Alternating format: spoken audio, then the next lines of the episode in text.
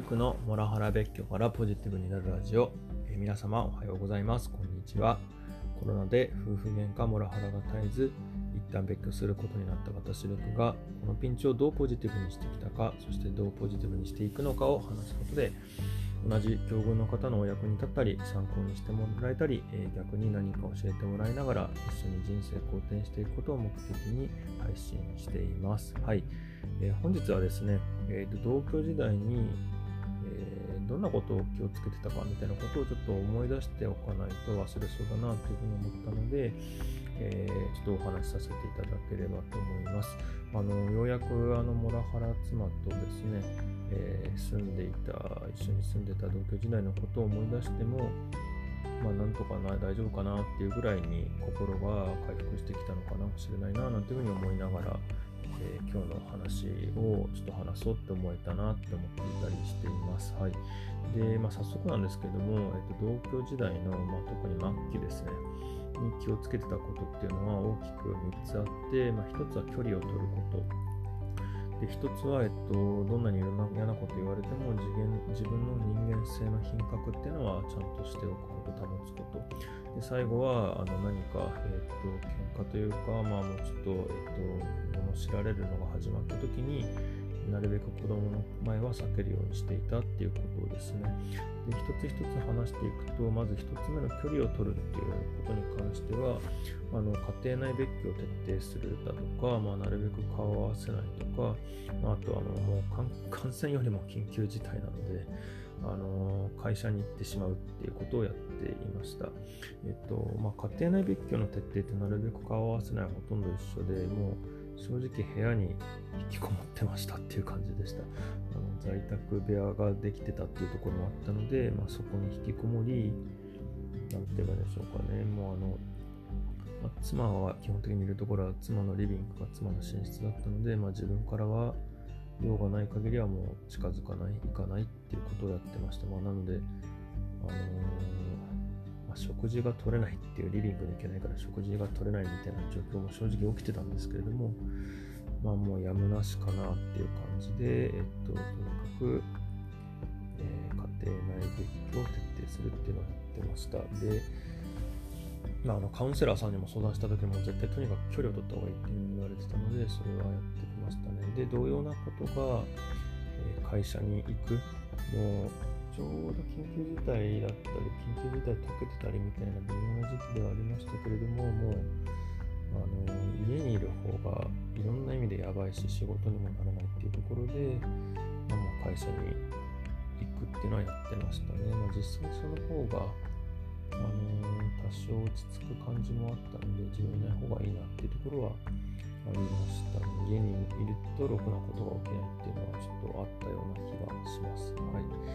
続いて自分の人間性を保つっていうところですけれども、まあ、相当無視をされれば暴言も、すいません、暴言も、えー言われるわっていうふうに、本当自分の人間性や人格否定、人権否定みたいな感じの状況ではありましたけれども、まあ、それでもこう自分からは、えー必ずちゃんと挨拶もするし、えー、と感謝の言葉も伝えるし、あと何か喧嘩をあの売られるような話をガーガー言われても、えーそこから喧嘩は買わないっていうようなことは心がけていました。はい、まあ、それでも挨拶全部無視されるし、感謝の言葉も知らんぷりだしっていう感じがありますけども、あの、場合によっちゃお前は、なんだろうね、なんか良い子ちゃんなのかみたいな、またことを言われて、本当になんか、うん、性格ひ曲がってるなっていうふうに思いましたけれども、はい。ごめんなさい、咳がたまんなくて。だけども、まあ、自分のが大事にしている人間性や品格っていうのをねじ曲げる必要はないし逆にそこをねじ曲げていくとどんどんどんどん自分自身も悪い人間になっていってしまうので、えーそこは必ず、えーっと気をつけるってことは心がけていました。はい。私、まあ、もし仮になんか、まあ、なんか調停とか裁判とかってなった時、お前もああいうこと言ったみたいなことを言われる上げ足を取られるのも嫌だったっていうのも正直ありましたね。はい。最後、子供の前を避けるっていうので、まあ、これはあのちょっと児童相談所に相談した後に言われて、結構自分としてもショックだったんですけれども、まあ確かにそうかって思ってなるべくにあの先ほどしてたんですが、あのまあ、面前 DV と呼ばれるやつなんですよね、子供の前での夫婦喧嘩。で、それはあの暴言吐かれてる一方でも、えっ、と、もちろん面前 DV だし、で、なんでしょうね、加害者だけじゃなくて、被害者側も、